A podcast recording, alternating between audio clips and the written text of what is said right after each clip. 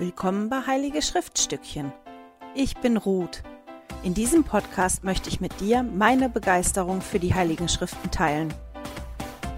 Hallo ihr Lieben, schön, dass ihr wieder mit dabei seid. Heute beschäftigen wir uns mit 1. Könige 17 bis 19. Und bevor wir in den Kapiteln so richtig einsteigen, habe ich gedacht, ich erzähle euch mal, was in den Kapiteln vorher passiert weil ich glaube, dass das extrem wichtig ist, damit ihr den Überblick im Alten Testament behaltet.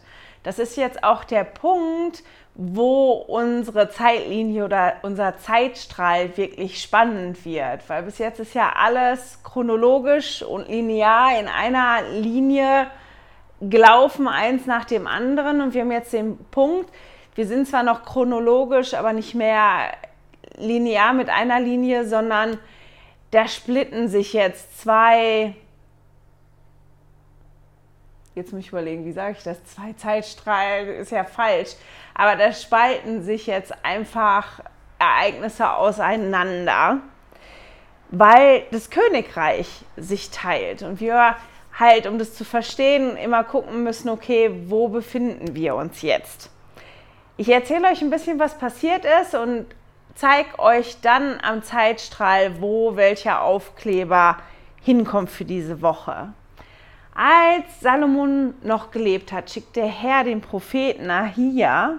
Ich hoffe, ich spreche die ganzen Namen diese Woche richtig aus. Das sind nämlich lange und ein bisschen schwierige Namen, zumindest für meine Zunge. Und Jerobeam hat gearbeitet für Salomon der war zuständig, ich weiß jetzt gerade gar nicht mehr, wofür der zuständig war, aber der war sehr talentiert in einem Bereich und Salomon hat ihn verantwortlich gemacht für diesen Bereich. Und der Prophet Ahia ging auf jeden Fall oder traf Jerobeam und hatte einen neuen Mantel an. Den hat er dann ausgezogen und hat ihn in zwölf Stücke gerissen. Und Jerobeam gesagt, nimm dir zehn davon, weil wenn Salomon gestorben ist, dann wird der Herr dir zehn Stämme geben und du wirst König von den zehn Stämmen sein. Salomon war dann natürlich nicht so begeistert von und hat versucht, Jerobeam zu töten. Der ist dann nach Jerusalem geflohen. Wir erinnern uns, müssen wir jetzt mal wirklich schon mal den Zeitstrahl zu mir nehmen. Mal ein bisschen Platz machen. Wir haben ja die drei Könige gehabt. Wir haben Saul gehabt, wir haben David gehabt und Salomon. Und David und Salomon waren die zwei Könige, die das vereinte Israel regiert haben. Und jetzt direkt nach dem Tod von Salomon, muss man mal in die Mitte machen, ähm, teilt sich halt das Reich. Weil das Problem ist, dass sein Sohn, ich nehme es gleich nochmal hoch, sein Sohn Rehabeam König wird und der sich trifft mit den Führern der, der Stämme und die ihn halt dann sagen, wir hätten gerne, ähm, du würdest es besser machen als dein Vater und die Steuern senken, weil die sind viel zu doll für uns und es ist zu schwierig, das zu bezahlen. Und ähm, Rehabeam hat sich dann beraten, erst mit den älteren Beratern, die zu ihm gesagt haben, ja, mach das, ähm, das ist besser. Und dann aber mit den Jüngeren, die an seiner Seite gestanden haben, die zu, zu ihm gesagt haben, nein, du bist der König, du kannst machen, was du willst und wir würden es noch, noch doller machen, weil du musst noch größer und noch besser bauen, als das dein Vater getan hat. Und das ist das, was Rehabeam dann tut. Er geht wirklich hin und sagt, nee, ich mache nicht weniger Steuern, sondern ich erhebe noch mehr Steuern und noch mehr ähm, Fronarbeit muss getan werden. Und zehn Stämme rebellieren dann wirklich dagegen. Rehabeam schickt jemanden, um die Steuern einzusammeln und die steinigen denjenigen, den Rehabeam geschickt hat. Und diese zehn Stämme, die rebellieren, die holen sich Jerobeam aus Ägypten zurück und machen Jerobeam zu ihrem König. Und das ist dann der Punkt, wo dieses vereinte Königreich, wo alle zwölf Stämme aus Israel zusammen sind, ähm, ja, sich teilt. Rehabiam ist dann der König des Südreichs und Jerobeam wird der König des Nordreichs. das Nordreich wird unter anderem in der Bibel auch manchmal Israel genannt und das Südreich wird Juda genannt. Zeige euch jetzt mal die Kleber, weil jetzt sind wir da. Ich glaube, ich muss jetzt tatsächlich mal aufstehen. Ich bin jetzt nicht mehr auf der Kamera, aber ich glaube, meine Hand kann man sehen. Also wir haben ja hier Salomon und hier haben wir, dass das, dass das, nochmal näher kommen. Wir haben dann hier, dass das Königreich sich teilt. Hier oben haben wir das Nordreich. Da seht ihr die ganzen Stämme, die zum Nordreich gehören. Und unten das Südreich. Zum Südreich äh, gehörten nur noch der Stamm Juda und der kleinste Stamm, nämlich Benjamin. Die Zahlen da drauf, da seht ihr die Könige, die die gehabt haben. Die Zahlen variieren ein bisschen von den Quellen, die ich gelesen habe. Das sind mal 19 im Nordreich, mal 20 und im Südreich werden wirklich meistens 20 Könige angegeben und die Zahl nach dem Schrägstrich ist die Zahl, ähm, wie viele Könige von denen rechtschaffen gewesen sind. Und das Nordreich hat wirklich keinen einzigen rechtschaffenen König gehabt. Also sie werden in den Schriften immer als böse bezeichnet. Im Südreich waren ein paar, auch die Zahl geht auseinander. Ich habe von vielen gelesen, die rechtschaffen gewesen sein sollen und das Land wirtschaftlich vorangebracht haben. Ich habe aber auch die Zahl 8 gelesen, sind auf jeden Fall beide.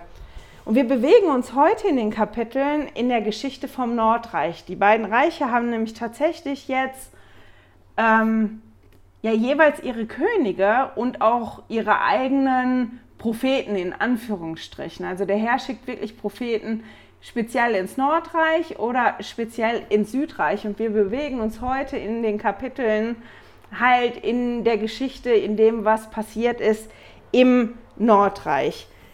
Die Ereignisse können wir nachlesen in Erste Könige und auch in Zweite Könige und auch in den Chroniken. Die Chroniken sind ja die Bücher, die wir überspringen, die beschäftigen, damit beschäftigen wir uns gar nicht, aber ihr könnt es natürlich nachlesen. Und wir begegnen gleich Elia. Und das ist auch noch ein Aufkleber und der kommt auch hier oben hin. Das ist ein Prophet, den der Herr ins Nordreich geschickt hat. So, mich mal schnell wieder hinsetzen. Ich hoffe, die Kamera stellt sich jetzt wieder scharf und das hat funktioniert. Im Nordreich gab es in der ganzen Zeit von da, wo die Königreiche sich geteilt haben, bis ähm, die Israeliten ja in Gefangenschaft geführt worden sind und das zerstört worden ist, fünf verschiedene, fünf verschiedene Familiendynastien also es war nicht nur eine Familie, sondern das waren verschiedene Dynastien, von denen sich keine wirklich richtig lange halten konnte. Sieben Monarchen wurden ermordet, einer beging Selbstmord. Und wie gesagt, jeder von denen wurde in den Schriften als böse oder als gottlos bezeichnet. Im Südreich blieb die königliche Linie tatsächlich beim Stamm David. Also alle also diese königliche Linie Davids, nicht vom Stamm David, aber diese königliche Linie von David, die blieb erhalten. Also alle Könige kamen aus dieser Familie und stammten von David ab. Es gab mal Versuche, das zu ändern, aber die sind halt immer gescheitert. Und zwölf von diesen 20 Herrschern, bei denen waren böse bzw. gottlos. Wie schon gesagt, treffen wir ja Elia heute. Und das ist auch der oder die Person, auf die ich mich heute konzentrieren möchte. Zwei, drei Geschichten über Elia, die sind total bekannt und ich möchte die auch kurz anschneiden, werde aber auf einen anderen Aspekt eingehen, der mir so entgegengehüpft ist jetzt die letzten paar Tage. Wir lesen dann in den Kapiteln bis 17 von den verschiedenen Königen, wer König war, wer auf wen gefolgt ist, wer König von Israel und wer König von Juda gewesen ist. Und da, wo wir jetzt einsteigen, in 1. Könige 17 oder schon am Ende von 16, ist so der letzte Abschnitt von 16, bevor das Kapitel 17 anfängt, können wir lesen, dass Ahab der König von Israel, also vom Nordreich gewesen ist und dass er wirklich ein böser und ein schlechter König gewesen ist und dass er sogar noch böser und schlechter gewesen ist als alle Könige vor ihm und dass er wirklich den Herrn zum Zorn gereizt hat, viel mehr als alle anderen Könige vorher. Und Ahab war mit Isabel verheiratet. Die war, wenn ich das richtig im Kopf habe, eine Phönizerin. Und die war eine, eine leidenschaftliche Anhängerin des Baals, würde ich jetzt mal sagen. Also die diente wirklich dem König Baal, hat das auch mitgebracht in ihr Reich, das ganz groß gemacht, zusammen mit ihrem Herrn. Und zu der Zeit wurde dann Elia zum König geschickt. Elia wurde wirklich geschickt vom Herrn. Und der versiegelte dann die Himmel, damit es keinen Regen gibt. Das können wir in 1. Könige 17 im ersten Vers lesen. Ich habe ein total tolles Zitat gefunden von äh, Joseph F. Smith, Präsident Joseph F. Smith, der darüber gesprochen hat, welche Macht Elia hatte. Und der sprach halt darüber, dass Elia hier die, die Siedlungskraft hatte oder die Siedlungsmacht, ähm, die er Joseph Smith im Tempel von Kirtland übertragen hat. Und er hat gesagt, es gibt etwas sehr Bedeutsames in Elias Edikt. Ich möchte das in 1. Könige 17, Vers 1. Ich möchte, dass du es verstehst. Folg mir genau. So wahr der Herr Gott Israels lebt, vor dem ich stehe, wird er weder Tau noch Regen geben in diesen Jahren, es sei denn auf mein Wort. Das ist der Vers in 1. Könige 17, Vers 1, den er hier zitiert. Und dann sagt er, der Grund, warum ich dies betone, ist, dass ich euch die siegelnde Kraft vor Augen führen will, mit der Elia den Himmel verschließen konnte, sodass es weder Regen noch Tau geben sollte, bis er sprach. Die Schlüssel, die Elia besaß, waren die Schlüssel des ewigen Priestertums, die Schlüssel der siegelnden Macht, die der Herr ihm gab. Und das ist es, was er und das ist es, was er auf das Haupt von Petrus, Jakobus und Johannes gab. Und das ist es, was er dem Propheten Joseph Smith gab. Ich sehe gerade, dass die Übersetzung da ein bisschen holprig ist. Auf Englisch lässt sich das besser lesen. Aber einfach, dass wir das sehen. Elia war wirklich ein Prophet, der das melchisedekische Priestertum getragen hat, der diese ähm, Siedlungsvollmacht gehabt hat, der gekommen ist und der die Himmel versiegelt hat und gesagt hat, es wird jetzt kein Regen und kein Tau mehr geben, bis ich das sage. Und das hat er gemacht, damit ähm, der König und seine Frau und das Volk aufgerüttelt werden. Er ging dann zu einem Bach, hat da eine Weile gelebt, also Elia, nicht der König, und ist von Raben versorgt worden. Das ist das, was wir da lesen. Und als der Bach austrocknet, schickt der Herr ihn nach Zapat und sagt, dass, dass es da eine Witwe gibt. Jetzt muss ich mal nach dem Vers gucken. Ich fand den nämlich so toll. Das lesen wir in 1. Könige 17, Vers 9. Mach dich auf, geh nach Zapat, das zu Sidon gehört, und bleib dort. Siehe, ich habe einer Witwe befohlen, dich zu versorgen. Und wenn man die an die Geschichte weiterliest, habe ich gedacht, naja, für mich klingt es nicht so, als wenn die Witwe das auch wüsste, dass die sich kümmern soll um den Propheten. Die Witwe war nämlich in nicht so einer guten Situation. Ihr habt die Geschichte ganz bestimmt fast alle schon gehört oder selber gelesen.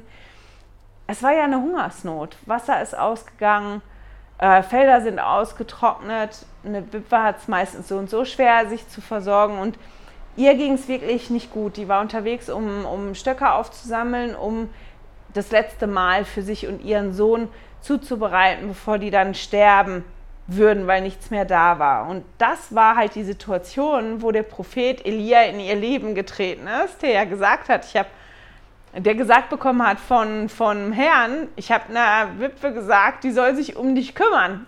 Wie gesagt, für mich klingt das im ersten Moment nicht so, als wenn die Witwe davon gewusst hätte.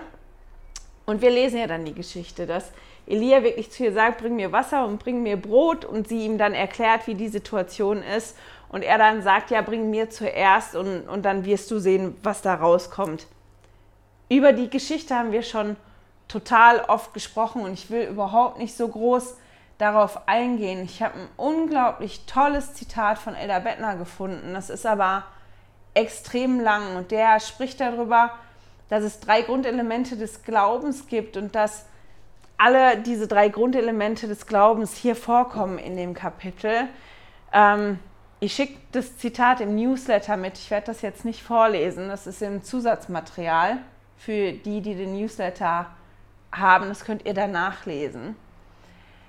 Ich habe aber zwei kurze Zitate gefunden, die ich total nett finde, auch womit ich das Thema dann abhaken möchte auch. Das einmal Elder Lynn Robbins hat gesagt, Elia verstand die Lehre, dass der Segen folgt, wenn der Glaube geprüft wurde. Er war nicht selbstsüchtig. Als Diener des Herrn war Elia gekommen, um zu geben, nicht um zu nehmen. Dass der Herr seine Lehre mit extremem Beispiel erläutert, soll auch bewirken, dass Ausflüchte hinfällig werden.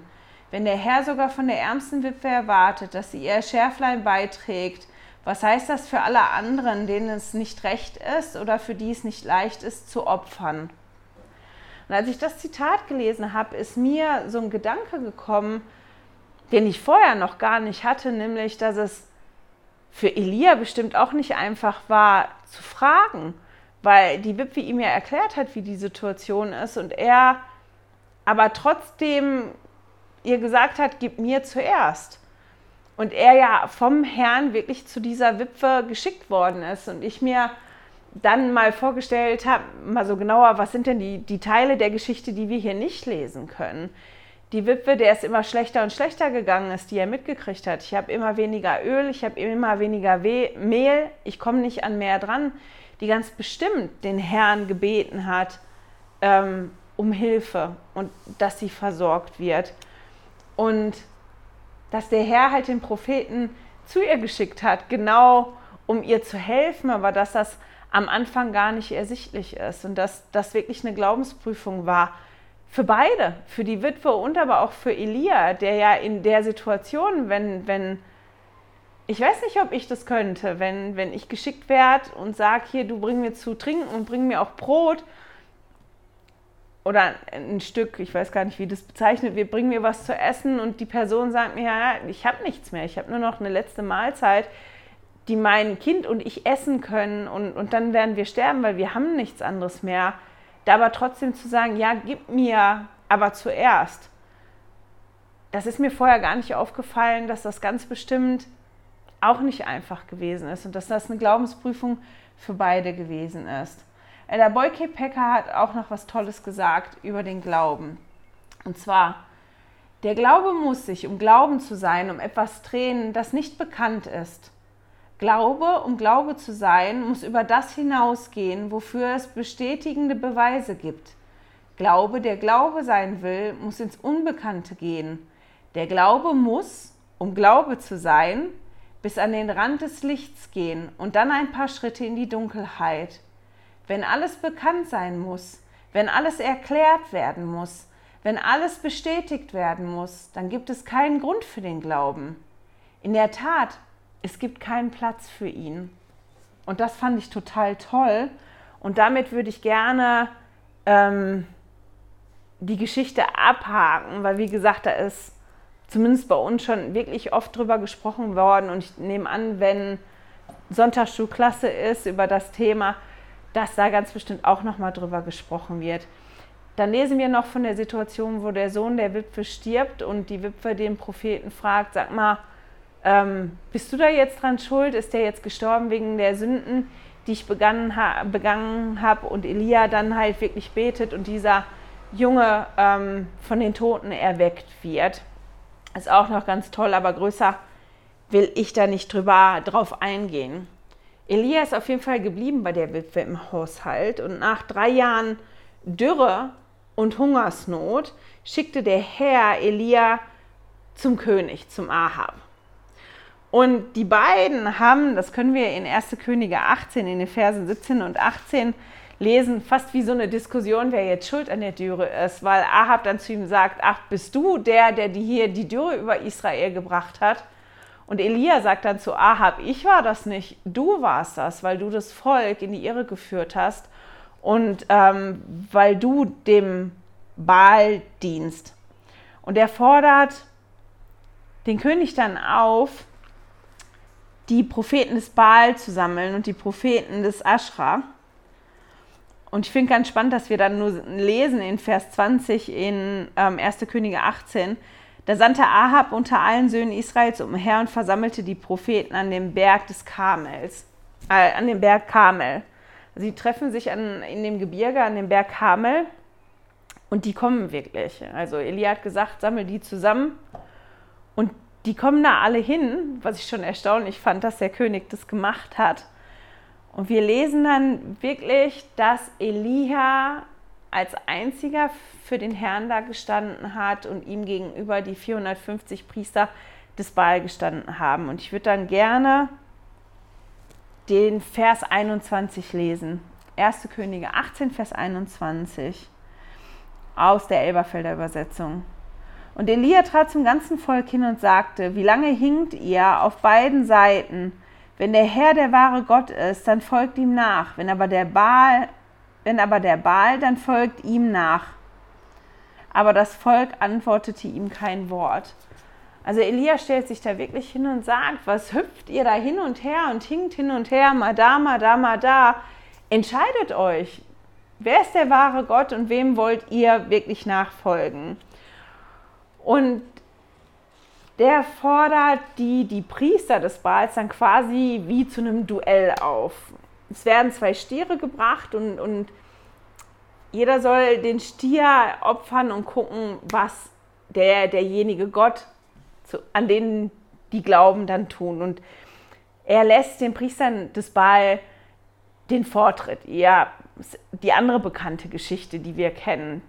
Die Priester opfern den Baal, die machen die Tänze drumherum, machen all das, was die immer machen, ähm, damit dieses Opfer geopfert werden kann. Es geht darum, dass der Gott, also entweder Baal oder der Herr Israels, das Feuer runterschickt. Jetzt nochmal eben gucken, das habe ich mir nicht aufgeschrieben. Ähm Genau, also äh, das wird im Vers 25 und 26 dann halt erklärt, dass er sagt, hier, sucht euch den Stier aus, ihr fangt an, bereitet alles vor für das Opfer, nur das Feuer, das macht ihr nicht. Das soll euer Gott tun. Und das ist das, was die dann wirklich probieren. Die probieren das von morgens bis mittags. Man hat ja so Zeiteinheiten, auch wann bestimmte Opfer stattgefunden haben. Und eine Opferungszeit war wohl am Mittag und die andere am Abend. Und als dann bis zum Mittag nichts passiert ist, nach den ganzen Tänzen und den Vorbereitungen, ähm, fängt Elia dann tatsächlich an, den Baal zu verspotten. Und das ist noch eigentlich lustig zu lesen. Das fängt dann an in Vers 27, auch noch in Kapitel 18. Und es geschah am Mittag, da verspottete Elia sie und sagte, ruft mit lauter Stimme, denn er ist ja ein Gott, er ist sicher in Gedanken oder er ist austreten gegangen, also wie der ist auf Toilette gegangen, oder er ist auf Reisen oder vielleicht schläft er, dann wird er aufwachen.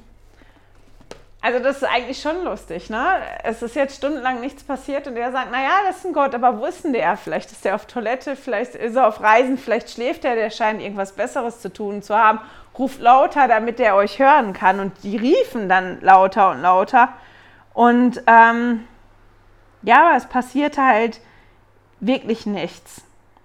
Man kann da lesen, dass die in Raserei ähm, geraten. Und Elia tritt dann vor und sagt dann quasi, so, jetzt fange ich an. Jetzt lege ich los. Und der ähm, baut dann erstmal einen Altar aus zwölf Steinen, die die zwölf Stämme Israel symbolisieren sollen, macht das Opfer bereit und sagt dann zu denen, übergieß das mit Wasser. Und der lässt das Opfer so lange mit Wasser übergießen, bis das wirklich trieft vor Wasser, bis das Wasser da überall runterläuft.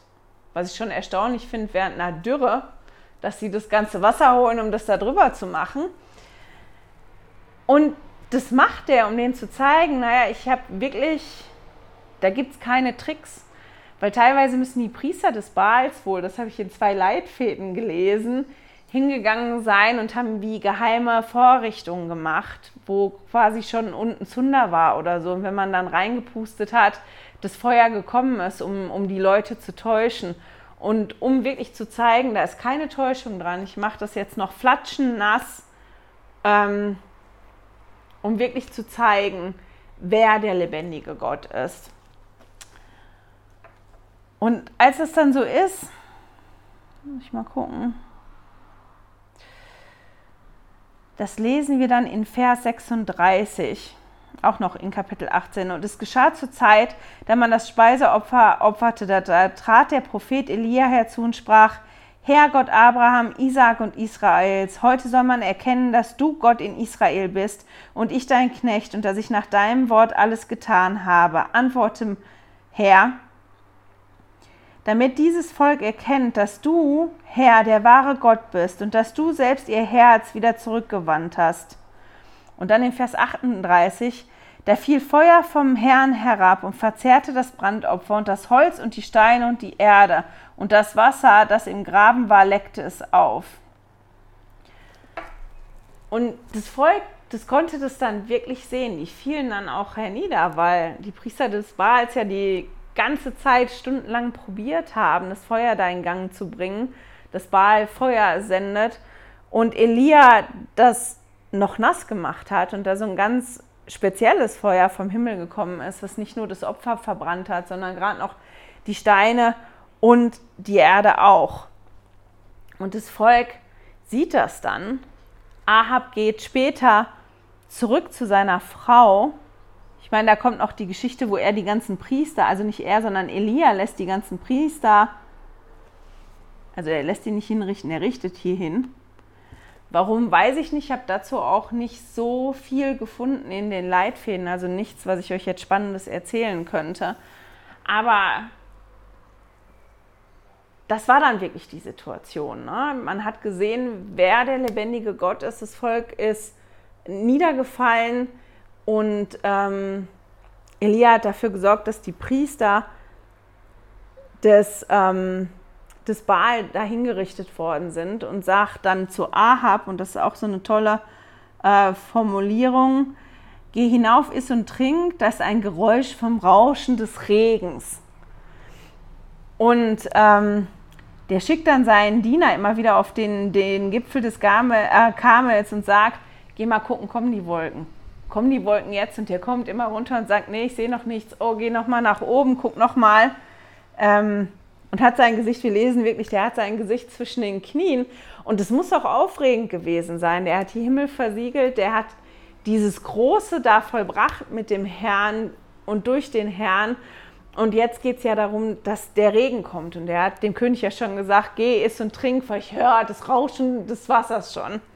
Und irgendwann sieht man wirklich die Wolke, die kommt und es fängt an zu regnen. Also Elia hat halt dafür gesorgt, genau wie ihr das ganz am Anfang gesagt habt, erst auf meine Worte hin werden die Himmel sich wieder öffnen. Und genau so war das auch. Und das war ja ein großes Wunder, wo die Zeuge von geworden sind. Und Ahab kommt dann nach Hause und berichtet seiner Frau Isabel alles, was Elia getan hat und was passiert ist, auch mit den Propheten von Baal und die ist wirklich wütend und schickt Boten zu Elia und droht ihm und sagt, morgen werde ich dich so tot machen, wie du die ganzen Propheten ähm, von Baal halt getötet hast. Und Elia hat Angst und flieht. Und Elia flieht halt ins Südreich, lässt seinen Diener dann zurück und geht wirklich in die Wüste und das ist jetzt der Teil von der Geschichte, auf den ich so ein bisschen eingehen will, weil ich finde, der, zumindest für mich, ähm, ist der bis jetzt immer untergegangen. Den habe ich überlesen oder der ist nie wirklich besprochen worden, auch in Klassen. Zumindest nicht, dass ich mich erinnern könnte. Kann ja auch sein, dass ich einfach geistig abwesend gewesen bin. Aber Elia ist da wirklich auf der Flucht und der flieht in, der, in die Wüste und ist da im Südreich und, und legt sich dann unter einen Ginsterstrauch. Und wir lesen dann in, in 1. Könige 19 in Vers 5 davon, dass er sagt, oder nicht das, ja, dass er sterben möchte. Also der ist wirklich fertig und ich finde das so nachvollziehbar, dass er müde ist und dass er erschöpft ist und dass er nicht wusste, was er noch anderes machen sollte. Ich meine, der hat alles das getan, was der Herr ihm gesagt hat. Der Herr hat die Himmel versiegelt, der hat in dem Land mit der Dürre gelebt über Jahre. Das hat ja auch ihn betroffen auf, auf eine Art und Weise. Ich meine, der hat nachher bei der Witwe gelebt, wo es genug Mehl und Öl gegeben hat. Aber der ist dann zum König gegangen, hat mit den Priestern dieses mit dem, mit dem Opfer gebracht, das Opfer, das wirklich dem Herrn dargebracht worden ist, wo, wo er ja dem Volk und dem König gezeigt hat, wer der lebendige Gott ist. Und trotzdem hat es nicht gereicht. Er ist auf der Flucht, weil ihm nach dem Leben getrachtet wird. Und dass er einen Punkt erreicht hat, wo er einfach, ja, fast wie die Schnauze voll hat, der hat wirklich genug. Also der liegt da und sagt, okay, die tracht mir so und so nach dem Leben. Ich will sterben, weil ich kann nicht mehr. Also mehr geht nicht, weil ich habe all das gemacht und ich finde das verständlich. Ich war zumindest auch schon mal an dem Punkt, ich glaube viele von euch ganz bestimmt auch, dass ihr das Gefühl kennt, wenn man an den Punkt kommt, ich habe jetzt wirklich alles gemacht, was ich machen konnte. Ich habe oft das gehört, was der Herr mir gesagt hat und hier bin ich und ich habe nicht das Gefühl, dass das irgendwas gebracht hat, was ich gemacht habe. Ich weiß überhaupt nicht, warum ich das getan habe. Und ähm, für mich fühlt sich das so an, als wenn Elia genau an dem Punkt ist. Und dann finde ich ganz spannend, was passiert. Der Herr schickt nämlich einen Engel zu Elia. Und der Engel kommt nicht, um Elia zu sagen, so, komm, reiß dich mal zusammen, zack, zack, und jetzt weiter, fang mal an zu handeln. Das haben wir auch schon mal gehabt, dass der Herr das verschiedenen Leuten gesagt hat, so, hör auf zu beten, hör auf zu quatschen und fang mal an, ähm, jetzt aktiv zu werden, sondern hier in der Situation sehen wir, dass der Herr den Engel wirklich zu Elia schickt, um ihn zu stärken und sich um ihn zu kümmern. Das lesen wir dann in 1. Könige 19, so ab den Versen ähm, 4, 5 bis, ja, bis 8. Und dass der Engel dann wirklich kommt und sagt, komm, steh auf und iss hier, dass der Brotfladen und das Wasser und der isst das und der trinkt das und der legt sich dann wieder hin und schläft und dann kommt der Engel wieder und kommt zurück und, und sagt halt auch zum zweiten Mal, komm, steh auf, iss und trink. Und Elia macht das. Und der Engel erkennt halt wirklich an, dass Elia das schwer gehabt hat und dass Elia eine Pause braucht. Also Elia wird da wirklich diese Pause zugestanden und auch die Stärkung zugestanden, die er braucht, weil der Engel sagt dann auch zu ihm, mal gucken, in Vers 7 ist das, 1. Könige 19, Vers 7. Der sagt dann, steh auf und iss, denn der Weg ist zu weit für dich. Dass der Engel das wirklich anerkennen, das war schwierig und das, was du noch vor dir hast, das ist schwierig. Dein Weg ist noch lang und deswegen musst du aufstehen und du musst essen und du musst dich stärken. Und das finde ich total schön, das ist mir vorher gar nicht so aufgefallen, aber dass der Herr das hier wirklich anerkennt. Und ähm, ich finde es sehr tröstlich, das zu wissen, weil ich ja dadurch auch lernen kann, wenn ich das dann auf mich beziehe, dass auch der Herr bei mir sieht, wann ich so Punkte erreicht habe, wo ich wirklich mein Bestes gegeben habe, wo ich ähm, verzweifelt und frustriert und einfach müde bin. So müde bin, dass ich mir nicht vorstellen kann, noch einen Schritt weiterzumachen. Das ist ja das, was Elia da hat. Ich möchte sterben, weil, weil das und so alles keinen Sinn hat, weil ich müde bin. Und dass er sich da wirklich um Elia kümmert durch den Engel und dass Elia das auch zulässt, dass der Herr sich in der Form um ihn kümmert und dass ähm, das halt wichtig ist, dass wir auch zulassen, wenn der Herr sich dann kümmern möchte um uns. Wir lesen dann danach, dass Elia halt gestärkt gewesen ist und 40 Tage und Nächte reist, und zwar zum Berg Gottes, Horeb, lesen wir hier. Ähm, ich habe halt nachgeguckt bei mir in den Fußnoten. Der Berg Horeb, zu dem Elia hier reist, ist der Berg Sinai. Der wird auch unter Berg Horeb im Alten Testament geführt. Und der kommt da an und dann schläft er in einer Höhle. Und der Herr fragt ihn dann, was tust du hier, Elia? Und ich finde die Frage total toll. Das ist so eine Frage, die wir uns vielleicht öfter mal stellen sollten, oder? Das ist auch eine gute Frage für uns. Dieses, was tust du hier, Ruth? Was tust du hier gerade? Was ist das, was du gerade tust?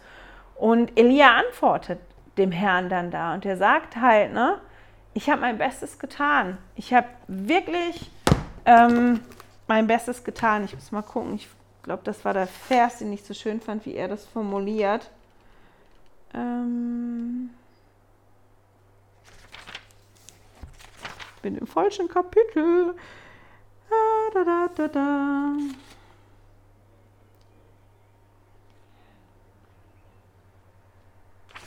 Also meine Güte. Irgendwie bin ich jetzt gerade falsch. Ich wollte das eigentlich aus der Einheitsübersetzung vorlesen. Aber da ist das. Entschuldigung.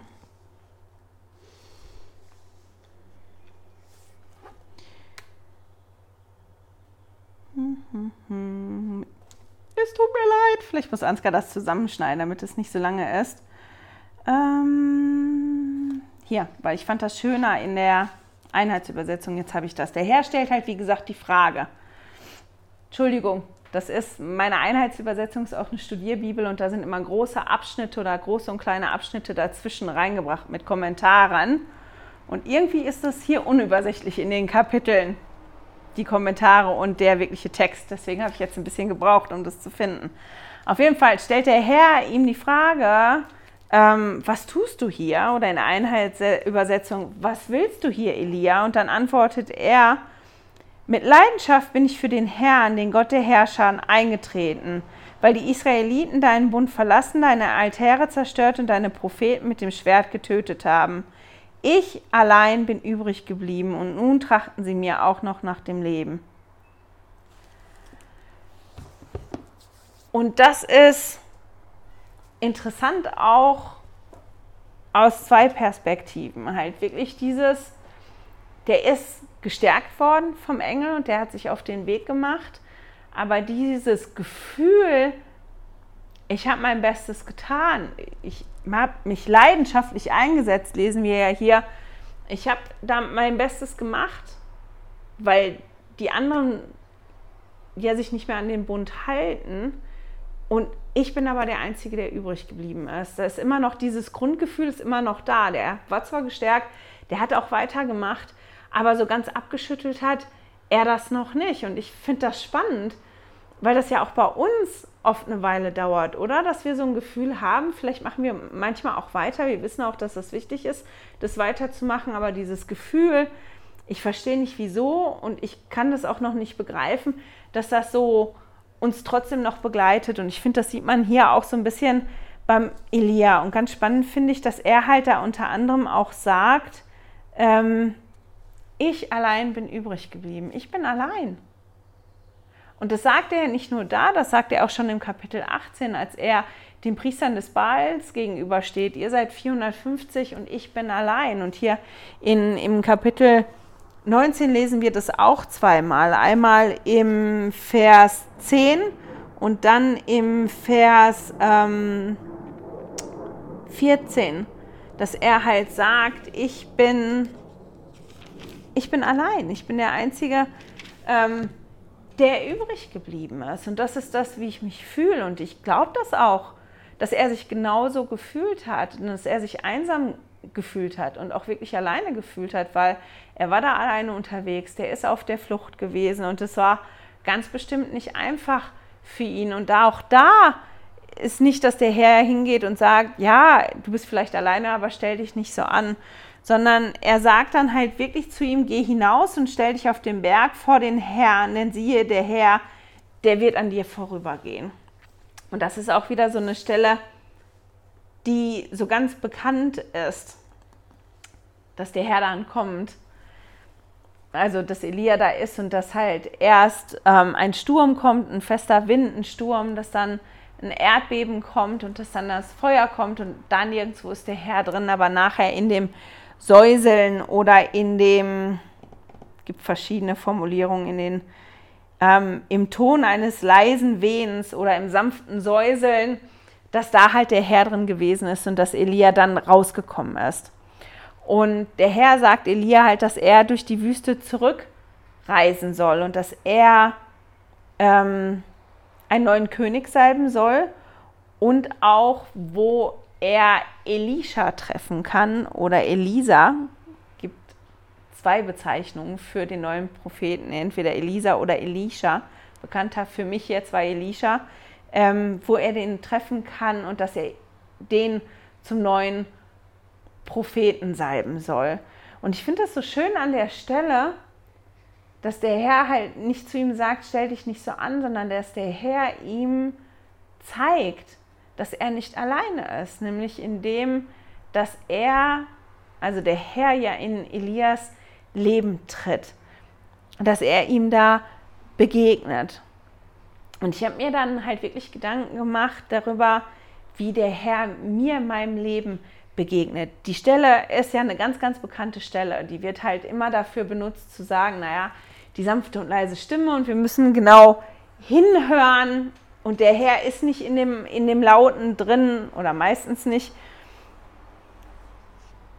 Und da bin ich irgendwie hängen geblieben, vor allem als mir bewusst geworden ist, wo Elia da ist. Der ist ja auf dem Berg Sinai. Und wenn ihr mal überlegt, was war denn auf dem Berg Sinai los, als Mose da gewesen ist? Ich meine, wir haben uns da ja drüber unterhalten. Das ist ja noch gar nicht so lange her und das ist so spannend, weil mir das vorher nie aufgefallen ist und mir das nur aufgefallen ist, eben weil wir uns ja erst vor ein paar Wochen damit beschäftigt haben. Moses ja da auch dem Herrn begegnet, aber der Herr ist Mose da anders begegnet, als er Elia begegnet ist. Der Herr ist Mose in einem brennenden Busch zuerst begegnet und dann auf dem Berg Sinai ist er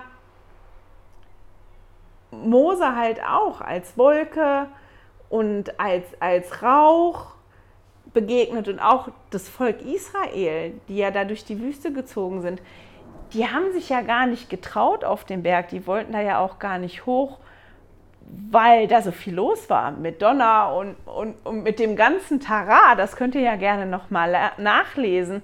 Und deswegen finde ich das halt so spannend, dass wir hier sehen, dass der Herr den Menschen auf verschiedene Arten und Weisen begegnet. Elia begegnet er hier halt nach dem ganzen Tara, nach dem ganzen Großen, nachdem der Sturm da gewesen ist, der laute Wind, nachdem das Erdbeben gewesen ist, nachdem das Feuer gewesen ist, kommt Elia als ganz leise, als sanftes Säuseln oder als Ton eines leichten Wehens. Also ganz leise. Und ich habe mir halt oder ich habe mich gefragt, warum ist der Herr Mose mit so viel Tara begegnet und Elia halt erst nach dem ganzen Tara, nenne ich das jetzt mal als Zusammenfassung, in diesem sanften Leisen. Und ich habe mich halt gefragt, ich habe da keine Antwort drauf, es ist eine Frage, die so aufgekommen ist bei mir, ob Elia das vielleicht einfach brauchte in dem Moment, dass der daran erinnert werden musste, genau hinzuhören und genau hinzuschauen, weil Elia sich ja, Elia war müde und der war erschöpft und der hat sein Bestes gegeben, aber der hat sich wirklich alleine gefühlt. Der hat ja auch gesagt, ich bin als einziger übrig. Und das nehme ich dem auch ab. Der wird auch als einziger übrig gewesen sein. Und das ist schwierig, oder? wenn man als einziger verantwortlich ist irgendwo und das als einziger schultern und tragen muss und sich so fühlt, ich bin so gedrückt und ich bin so alleine. Und ich glaube, dass Elia das gebraucht hat, vom Herrn nochmal gezeigt zu kriegen, dass er genau hingucken muss. Und dass wenn er genau hinguckt und genau hinhört, er erkennt, dass er eigentlich nicht alleine gewesen ist die ganze Zeit, sondern dass der Herr bei ihm war und dass der Herr sich um ihn gekümmert und gesorgt hat. Und wenn man sich die Geschichte anguckt von Elia, war das auch so. Der Herr hat ihn ernährt durch die Raben, der hatte ihn zu einer Witwe geschickt, die sich um ihn kümmert. Ähm, der hat den Engel geschickt, also der Herr hat sich schon gekümmert um Elia. Und ich glaube, dass Elia in dem Moment daran erinnert werden musste, genauer hinzuhören und genauer hinzugucken. Und dass ähm, das bei uns auch oft so ist. Wir haben Situationen, da begegnet uns der Herr vielleicht offensichtlicher. wie in einem brennenden Busch. Oder Josua ist er ja begegnet als, als Soldat oder die Israeliten haben ja die Wolke und den Rauch gesehen, die wirklich vor ihnen hergegangen ist und die geführt hat. Und ich glaube, dass sich das auch verändert, wie, wie der Herr uns begegnet in unserem Leben, dass das situationsabhängig ist, aber dass das wichtig ist, gerade wenn wir so Phasen haben, wo, wo wir uns alleine fühlen oder wo wir vielleicht uns fragen, was hat das jetzt alles für einen Sinn, warum soll ich das überhaupt jetzt machen, dass das da wichtig ist, innezuhalten und ganz genau hinzuhören und hinzuschauen, um, um das Wirken des Herrn in unserem Leben zu sehen und zu sehen und zu erkennen, wie der Herr uns begegnet und dass wir halt nicht alleine sind, sondern dass er, wenn wir das zulassen, uns die ganze Zeit begleitet. Und den Gedanken fand ich unglaublich schön und mit dem Gedanken schicke ich euch in die Woche. Ich hoffe, wir hören und sehen uns nächste Woche wieder. Hey, danke fürs Zuhören. Dieser Podcast ist die Audiospur von meinem YouTube-Video. Wenn du mich also nicht nur hören, sondern auch sehen möchtest, findest du mich auf YouTube unter Heilige Schriftstückchen. Melde dich auf www.heiligeschriftstückchen.ch für meinen Newsletter an und erhalte Zitate und Links passend zu jeder Episode. Außerdem findest du mich auf Facebook und Instagram, auch unter Heilige Schriftstückchen. Auf Instagram allerdings mit UE statt mit Ü.